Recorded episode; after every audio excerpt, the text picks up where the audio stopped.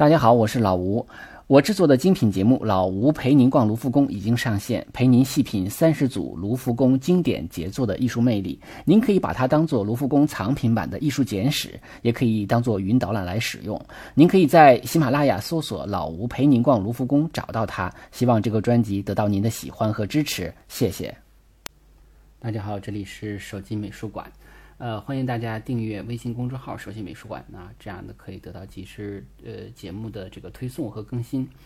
今天我们要介绍的画家呢是波提切利，呃，介绍他的作品有两幅画啊，一幅是《春》，一幅是《维纳斯的诞生》。这两幅画呢都是他的代表作，而且都收藏于佛罗伦萨的乌菲齐美术馆。呃，但是由于内容比较多，我们可能分成两期来给大家介绍。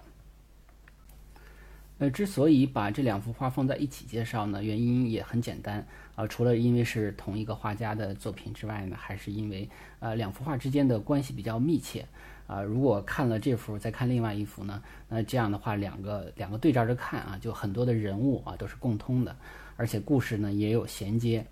呃，还有一点呢，就是这两幅画呢收藏于乌菲齐美术馆的同一个展厅啊，这两幅画也是乌菲齐美术馆的镇馆之宝。所以大家如果有机会去乌菲齐美术馆的话呢，就可以在同一个展厅中看到这两幅镇馆之宝了。波提切利是呃，他是生于一四四五年啊，死于一五一零年，呃，从年龄上来讲呢，跟达芬奇差不多啊，比达芬奇大一点儿啊，是这个文艺复兴时期佛罗伦萨画派的最著名的画家之一了。他的本名呢叫亚历山德罗·菲利佩皮，呃，波提切利是他的。呃，一个艺名啊，或者是绰号啊，意思呢叫小木桶啊。这个名儿不知道为什么叫小木桶，反正挺有意思的一个叫法。呃，他是呃，因为后来文艺复兴有了文艺复兴三杰啊，咱们大家都知道达芬奇啊、米开朗基罗还有这拉斐尔，所以呢，诞生了那么一个三个杰出的大画家。嗯，由于这三个人的名声太过于显赫。导致于其他的文艺复兴画家的知名度呢，就呃就远远追不上了啊。那波提切利可能就受到了很大的影响。但是波提切利的画绘画的风格非常的特别啊，他跟这个嗯达芬奇呢就不太一样。嗯，他呢呃跟早期的文艺复兴的绘画的风格呢比较接近。嗯，那么但是他这个画风呢却比较优雅啊，比较唯美，而且他画风影响了后世的这个，比如说像新古典主义的安格尔。还有像拉拉斐尔前派的罗塞蒂、伯恩琼斯啊等等，啊，他在这个呃文艺复兴的第二代画家中呢，算是比较呃热情奔放的了。那么他应该从技术上来讲，他应该是嗯最早同时掌握这个线性透视和空空间透视的啊这个技法之一，呃技法的这个画家之一啊。空线性透视大家都知道了啊，我们都知道找这个几条线，然后有灭点等等等等。空间透视就是。啊，远近法啊，近大远小，然后就是近处的比较清晰啊，比较颜色比较饱满啊，那么远处的就比较淡一点、模糊一点啊，等它大概就是这个意思。嗯，而且但是呃他也是一个最早画女性裸体的这么一个文艺复兴画家。啊我们都知道，其实文艺复兴它所追求的是一种复古，复古就是追求古典主义的，那么就是向上溯及到古罗马、呃古希腊时期的这样的一个审美。因为一个漫长的中世纪呢，中断了这样的一个审美。我们都知道，这个中世纪呢，追求的是一种宗教美学，啊，是比较严肃的，啊，是比较讲究那个，就是限制比较多的，啊，就是甚至，呃，人物的造型也比较刻板的。那么更倾向于通过这个，呃，绘画来讲故事。啊，所以呢，他不是，就是当然后期也讲故事啊，就是他这个讲故事的目的就是为了传教，所以呢，限制非常非常多，那么寓意也非常非常多，就非常非常的刻板，呃，所以中世纪的绘画呢，看起来都就不是很好看。那么文艺复兴时期呢，呃，有了这个透视法的发现，啊，有了这个解剖学的这样的一些新的东西呢诞产生啊，促进了人们对身体的理解。啊，再加上呃，对于古罗马、古希腊的一些呃审美的重新拾起啊，再加上又在思想上又诞生了像新柏拉图主义这样的一些新的思想，就是说把这个古希腊的一些思想和基督教的一些思想进行了融合啊，那么这些都是文艺复兴时期所产生这样艺术的一个大的背景。波提切利呢，他是生于一个手工业者的一个中产阶级家庭啊，条件一般，不是太好。那么一开始呢，他是学习这个制造金银首饰，后来呢是跟一个大画家啊，叫利比啊，叫菲利普利比啊，他这个画大家如果去意大利的话会常看到。利利比呢是大画家安吉利科的学生啊。讲到安吉利科呢，就是我们都知道之前。就是在这个油画诞生之前啊，有湿壁画，有淡彩画。那么非常有名的这个淡彩画画家就是安吉利科，所以从这个辈分上来讲，他应该是安吉利科的徒孙。啊，后来呢，有人说他又跟这个韦罗基奥学画，所以他也是韦罗基奥的学生。啊，那么韦罗基奥是这个人又不得了，韦罗基奥是世界上最伟大的一个艺术老师，因为他有很多很多很牛的学生。嗯，有波提切利，有达芬奇，还有佩鲁吉诺。那佩鲁吉诺的本身就是很著名，但是佩鲁吉诺有个更著名的学生就是拉斐尔啊，所以呢，就是说他这个等于拉斐尔是这个呃韦罗基奥的呃这个徒孙啊。然后呢，是波提切利和达芬奇的老师啊。当然，这些因为是艺术史上的嘛，我们可能就是不同的书上说法可能会不太一样。也有人说这个，呃，他呢跟韦罗基奥是一个呃共事的关系。那我想可能也是个亦师亦友这么个互相学习的这么一个，呃，或者说辈分也不是那么太清晰的这么一个关系吧。但是总而言之，他是跟这个韦罗基奥学过学习过，所以他也算是达芬奇的师兄啊。应该是呃，从年龄上来讲是师兄啊。嗯，那么这些 与政治和文化的联系呢，使这个呃波提切利的创作题材非常的广泛啊。但而且呢，他的这个早期作品呢，一般都是呃这个偏神话题材的。我们都说呃中世纪的时候呢，开始这个主要是宗教题材的。呃，中世纪全是宗教题材的啊，然后到了这个文艺复兴时期呢，这个宗呃宗教题材开始慢慢的减少了，那么开始有一些我们说新新柏拉图主义的思想呢，就滋生了这种神话题材。神话题材对于基督教来说，它是一个异教啊，它是一个异教，所以这个异教的题材能不能画，怎么画，这实际上也是一个思想解放的过程。而且异教中呢，我们都知道古罗马、古希腊它属于异教嘛。那么他们所追求的审美，比如说裸体，裸体能不能画，能不能雕塑，是吧？就像，嗯，那个这个呃呃韦罗基奥雕塑这个大卫，还是穿着衣服的。等到多纳泰罗雕的话，就是啊裸体的了。所以呢，就是在这个画画或者雕塑裸体的这个方面呢，也是慢慢的开始啊走向开放了。他后来呢，就是开设了个人的画室，然后受到了美第奇家族的赏识啊。我们讲文艺复兴的时候，这个经常会提到美第奇家族。那么当时这个美第奇家族呢，就是开始向他订画了。当然了，如果一旦被美第奇家族赏识的话，那他也就成为了啊最出名、最一线的这个艺术家了啊。我们都知道，当时的这个最主要的艺术收藏家就是洛伦佐美第奇啊。那么他的风格影响很大。当时他为洛伦佐美第奇这个家族画了很多的画啊，包括这个三王来朝，包括今天我们说的这个春，还有呃维纳斯的诞生啊，都是为这个洛伦佐美第奇呃这个家族定制的。呃，后来呢，因为因为当时他就是声名鹊起嘛，那么他也是呃在一八四一年的七月份被教皇啊召唤到罗马，在这个西斯廷礼拜堂里边。啊，做这个壁画，我们都知道西斯廷礼拜堂上面有的天顶画是米开朗基罗画的啊，那是后画的。那之前其实在这礼拜堂的侧面啊，两个侧面还有还有一些这个小，就是规模比较小的一个一格的这样的一个壁画。那么这里头就有呃几幅是这个波提切利所创作的啊，所以应该讲他也是非常受重视的。嗯，那么。但是呢，我们说这个社会政治形势是变化很快的。后来洛伦佐美第奇就被驱逐了，美第奇家族就被驱逐了啊。洛伦佐美第奇是去世了之后，他这个家族遭到放逐。然后后来这个呃佛罗伦萨把持的这个呃这个权力呢是呃是是被一个叫做萨沃纳罗拉的人啊，这个人是呃宗教极端主义思想的一个修道士啊，他是。多明我会的啊，就是我们说这个天主教下面有个多明我会的修道士啊，萨沃纳罗拉，他成为了佛罗伦萨的这个领领袖。他是一个非常极端的宗教想这个一个主义主张者啊，那么他反对文艺复兴啊，他也反对文艺复兴所引发的这个艺术啊或者哲学思想啊等等等等，啊焚烧了书籍啊，焚烧了这个艺术品的，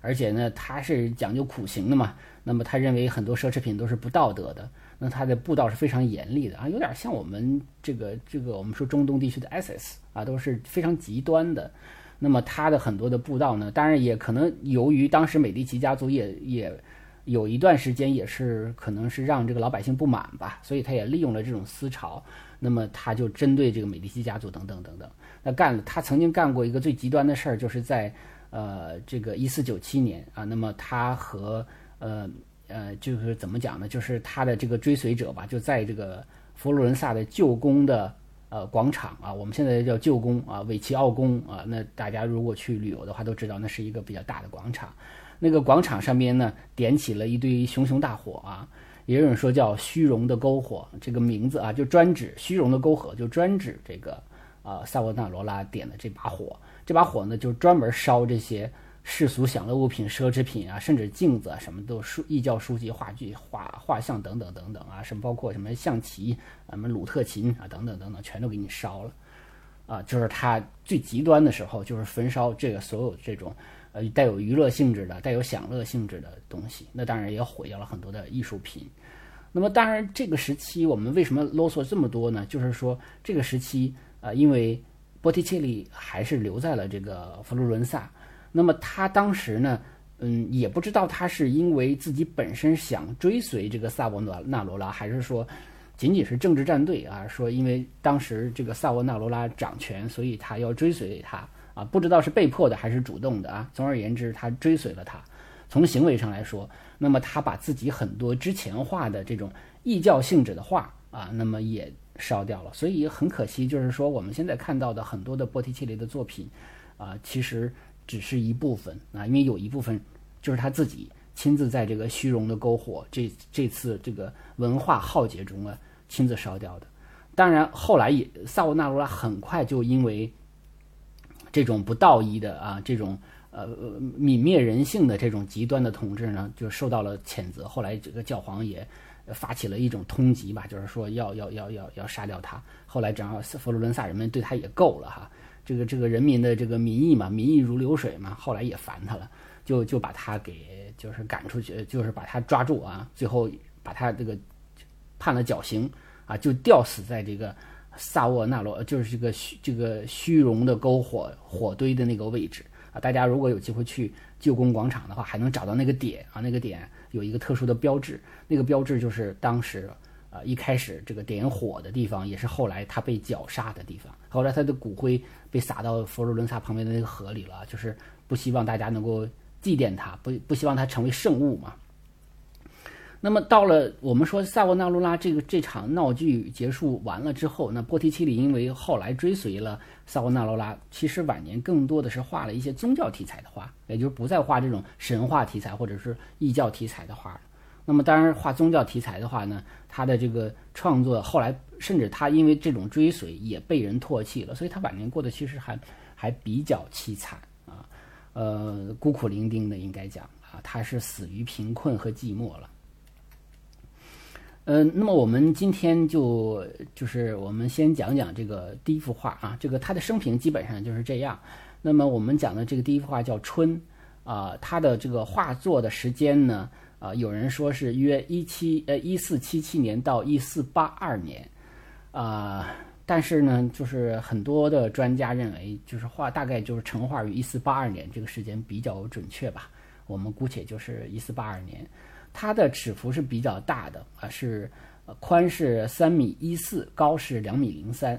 呃，春这个名字啊，其实不是他自己起的。是后来的艺术史专家叫瓦萨里啊，瓦萨里给他命名的啊，觉得这个是画洋溢着一种春天的气息，所以命名为春。他这幅画的材质呢是木板淡彩画，也就是画在木板上面的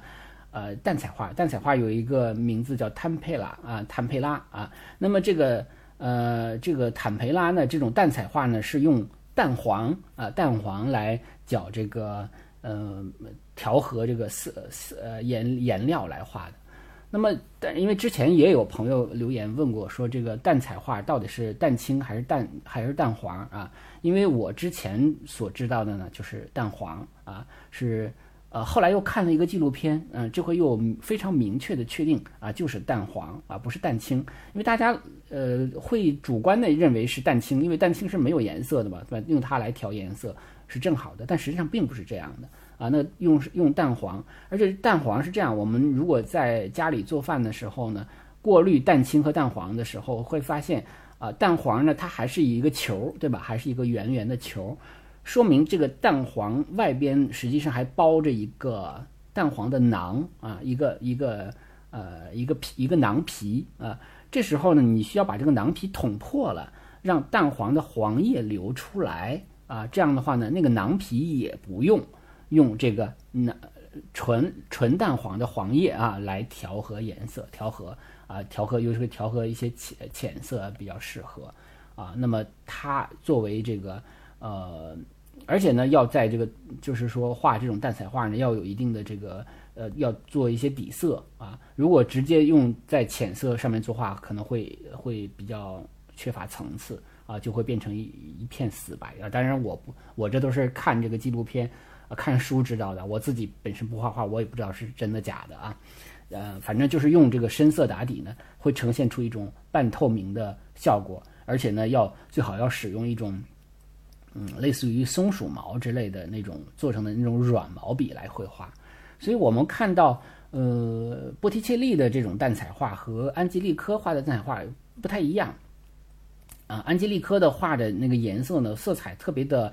呃，浓艳啊，而且特别的，就是感觉有点死啊。但是，呃，波波提切利的这个色彩呢，就会比较呃优比较优雅啊，比较优雅。那么，而且他画这种，尤其画这种沙呀或者白色呀，就画画的很漂亮。所以呢，从这个视觉上来讲的话，你如果是特别喜欢浓艳的话，你可能可能会喜欢安吉丽科。但是安吉丽科的，因为那个颜色比较死，所以看起来比较刻板一点。但是波提切利的这个整个的画面看起来就比较柔和，比较，呃，就嗯，怎么讲，就是层次感就会更丰富一些啊，所以会变得比较美，比较好看一点儿。呃，那么这幅画呢，就是说它跟这个维纳斯的诞生啊，这幅画这两幅画呢，呃，原来的说法是都是挂在这个美第奇家族的乡间别墅里，但实际上不是。这幅画呢，它属于洛伦佐美第奇的侄子啊。是洛伦佐美第奇侄子在结婚的时候，因为那时候的结婚没有不，其实本质上并没有什么爱情，它主要就是政治联姻。那么他的这个结婚的时候，呃，他侄子结婚的时候定就定制了这幅画。那当时侄子结婚的时候，侄子只有十八岁啊，呃，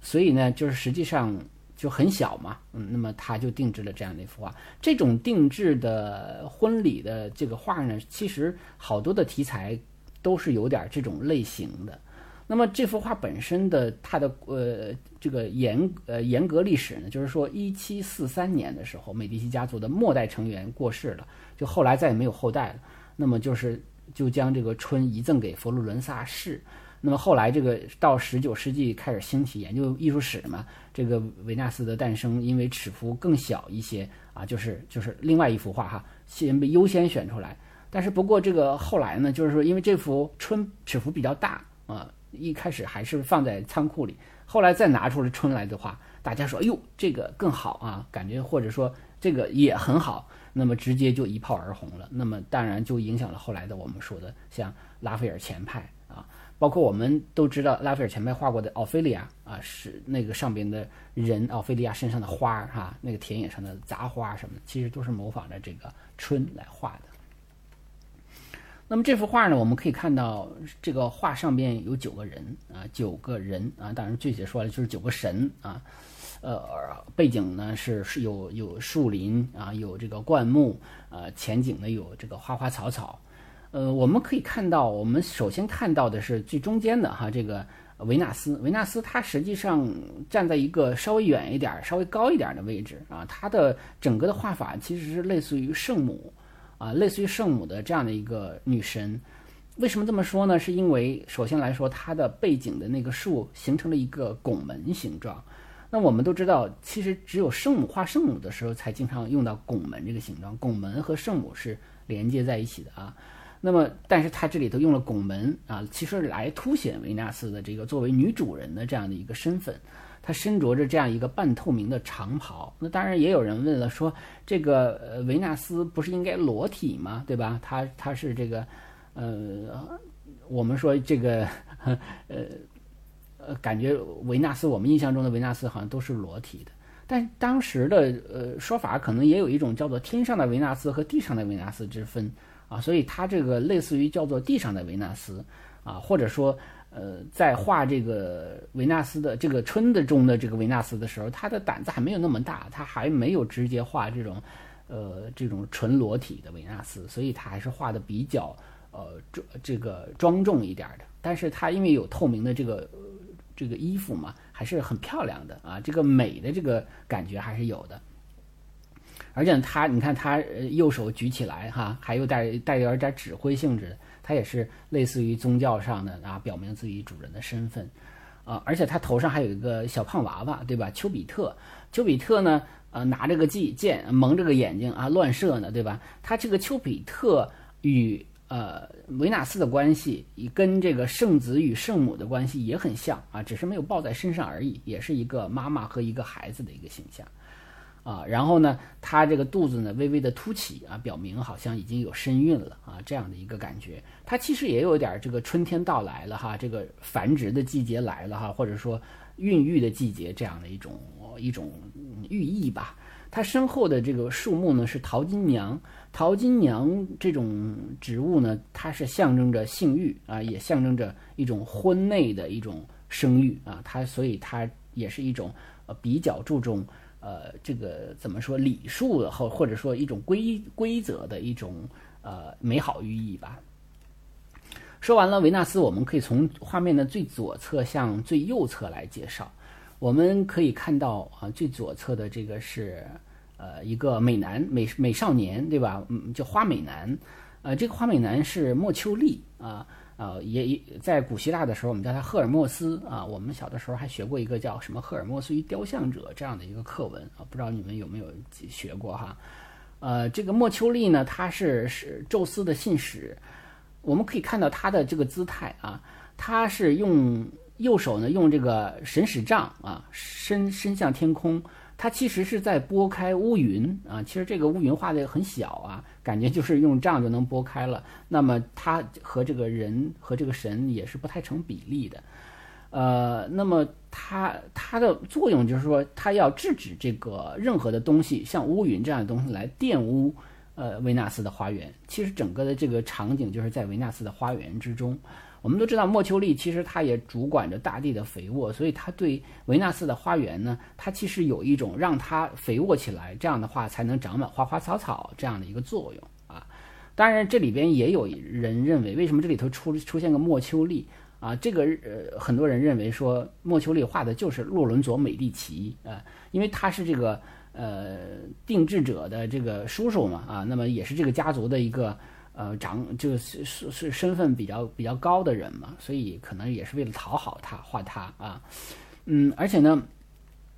有人认为他这个动作怪异啊，比如说拨开乌云，其实也不太好辨认这个动作，也有人说不知道他在干嘛，呃，感觉与这个画的内容好像关系不大啊。那么我觉得也有一个原因，就是说，嗯，画的即便不是洛伦佐，那么既因为莫丘利是商业之神。在一个重商的美第奇家族这个传统里，画个莫丘莫丘利是不是也有个讨个吉利的这样的一个意思啊？这个倒不是书上看的啊，我觉得也可能这是我猜的啊。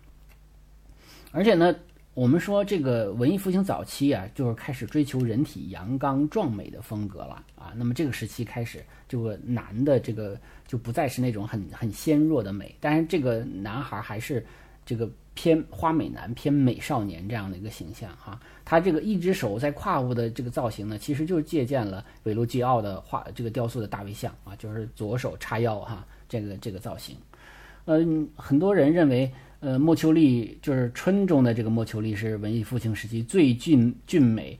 哦，最肉欲的，还有点带有同性恋这种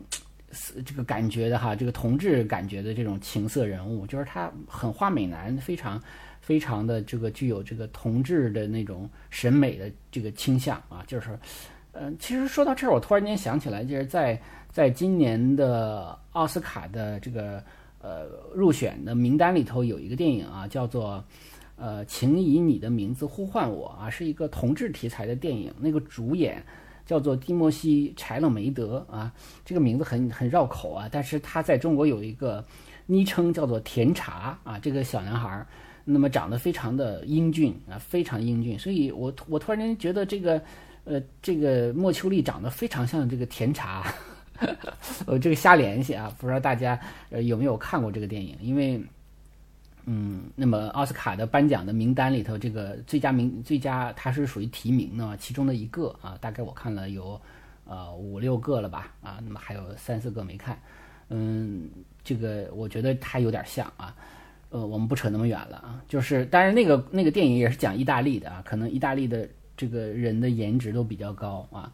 嗯，当然，那个甜茶是美国的，美国的美国人啊，是美国的意大利裔的人啊，但是他是这个有意大利血统的。那么，当然，嗯，也也有人说他的这个动作也有点这个色情意味啊。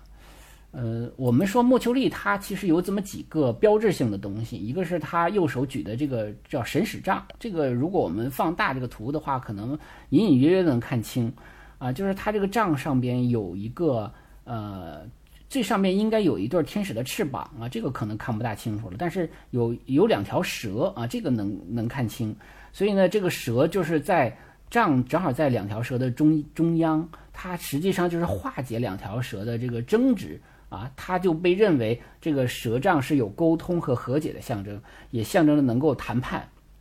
那么也标明，因为它是商业之神嘛，也就是说，商业之人没有永远的朋友，也没有永远的敌人。那么当然我们就可以谈嘛，对吧？就这个感觉啊。然后它还有一个它的一个标志性的，就是它这个帽子上面应该有双翅。那么这个我们看不太清楚它的这个翅帽哈，就是感觉是一个很特别的帽子啊，但是没有看到翅膀。但是呢，还有一个就是有一个双翼鞋，这个能看清楚，就是这个木秋丽穿的这双鞋呢。嗯，我们放大了看到它是有翅膀的啊，尤其是它的右脚后边有一个很很很很很很很清楚的一个翅膀。那么这个翅膀就是它就是莫秋丽的标志啊，标明这个呃莫秋丽是个飞毛腿啊，日行千里往来如飞啊，它可以让人，而且它也表明它做决定可以速战速决啊，非常的捷足先登啊，这个这个兵贵神速啊，它它可能表表明的更多的这个意思。所以在他的身上，我们至少在这个神使杖啊、蛇杖和双翼鞋啊，都能够很清晰的看到这个莫秋丽的，呃，它的这个特点。呃，然后呢，我们再看到的就是这个三个女性啊，这三个女性呢是在很多的很多的艺术作品中我们都能看到啊，这叫做美惠三女神。美惠三女神是希腊神话中分别代表着。啊，叫妩媚、优雅和美丽啊，三种品质的这个美惠三女神。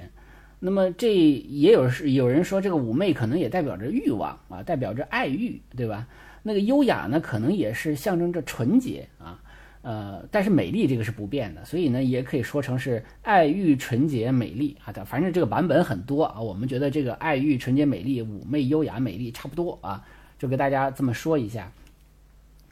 那么。我觉得这这三这这个三个女子的这个形象，实际上是呃最具有鲜明的波提切利的画法的啊这个人物形象啊。为什么这么说？因为波提切利其实最擅长画的就是这种透明的纱的呃服装啊。这种纱的服装呢，里边隐隐约约的，你看它其实三个裸体，但这三个裸体不是直接裸体啊，是穿着纱裙的裸体，是隐隐约约的裸体。啊，所以呢，我觉得就是说，当你对波提切利一无所知的时候，你可能看到的啊，就是最大的能区别开来它的特点呢，一个是他画的那个线条感就是很清晰啊，因为他的脸部啊，他的五官呢，它都是有很清晰的线条的啊。再就是呢，他的这个呃画的这种像透半透明的纱的这种呃材质的服服饰。啊是非常美的啊，而且这种隐隐约约的这种裸体其实是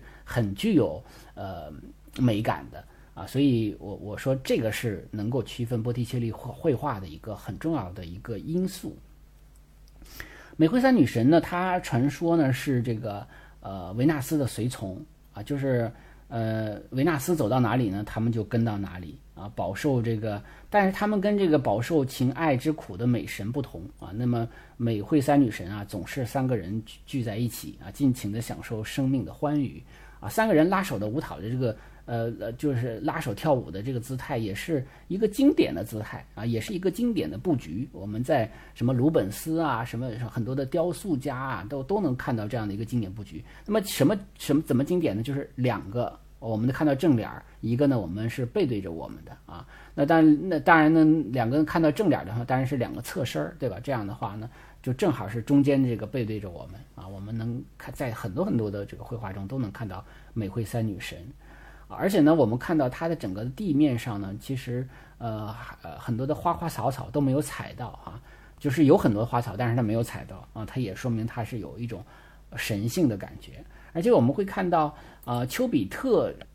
射箭的时候是对准了美惠三女神啊中的这个一个啊。当然，如果说这个美惠三女神谁是谁啊，有很多人认为就是最左边的这个代表爱欲啊，代表这个。呃，欲望啊，代表或者说代表妩媚的哈，就诱人嘛。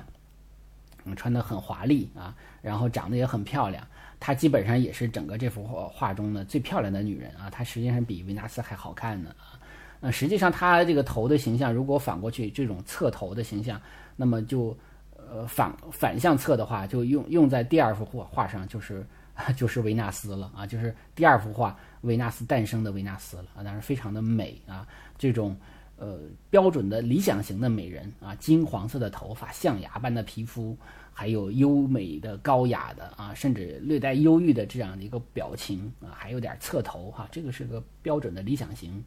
呃，然后中间这个背对着我们的那个，因为颜这个着装比较朴素，一般都认为它是象征着纯洁的啊，但那剩下的就是象征美丽的啊。但是也有人说，这个象征纯洁的为什么？左肩膀的衣服反倒脱落了啊？为为什么反倒这么诱惑呢？啊，那当然是不是因为他正好是这个手拉着这个呃表表表明爱欲的人，说明他受到了他的这个感染啊？这个事儿就是个很多的谜团啊。但是我个人觉得呢，因为它是一个经典造型，其实你也没有必要去分太清楚啊，谁是谁啊？这个如果你特别有兴趣的话，你也可以在呃很多的不同的美惠三女神的这个造型中去。啊，去对比。然后呢，我们再看，就是其实我们看下边啊，看下边的这个花朵的部分。那么这些花朵，这些地面上的花朵，它是用自然主义写实的这种风格来画这些花啊。地面上的花呢，呃，这个有的人查过，说是有五百多朵，而且有一百七十多个不同的种类啊。这个你就可想而知，实际上他很厉害，就是他简直不是画家，他简直就是植物学家了啊。那么他所处的地方呢，呃，环境呢，呢，我们看到后边都是柑橘林啊，有柑橘是吧？然后我们刚才讲有淘金娘啊，然后呢还有大量的玫瑰花，因为玫瑰花是维纳斯之花嘛啊，所以呢它的整个的场景应该是有不同的香气的。而且呢，它的这个花，如果大家仔细去辨认的话呢，就会发现它不仅仅是春天的花，它也连夏天的花、冬天的花都有啊。所以呢，嗯，而且有的就是专门研究植物学家的这个研究植物学的这个呃学学者认为，他画的最好的是这个德国菖蒲，说他画的那个透半透明感的那个花瓣画的特别的逼真啊。所以我也觉得他像一个。就是会不会是以类似于一一种叫植物百科的这样的画，呃，这样的书，他就照着一个一个的描下来的，就瞎猜的啊。所以呢，呃，而且呢，当时就是这样的，就是在文艺复兴时期，文就每种花都有花语，都有它的特特定的寓意，所以他画这些花呢，可能也是把这个不同美好的寓意都是放在了这个画上。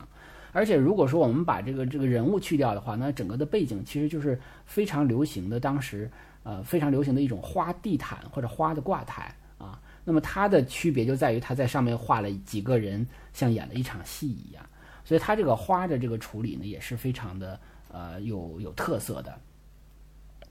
呃，那么因为时间关系，我们呃就先介绍到这儿啊。我们在右半部分还剩了两个人啊，不是剩了三个人没有介绍。那么剩下这三个人呢，我们可以放在呃下一期跟这个维纳斯的诞生一起来介绍。那正好呢是这三个人和维纳斯也同时出现在啊维纳斯的诞生这幅画中。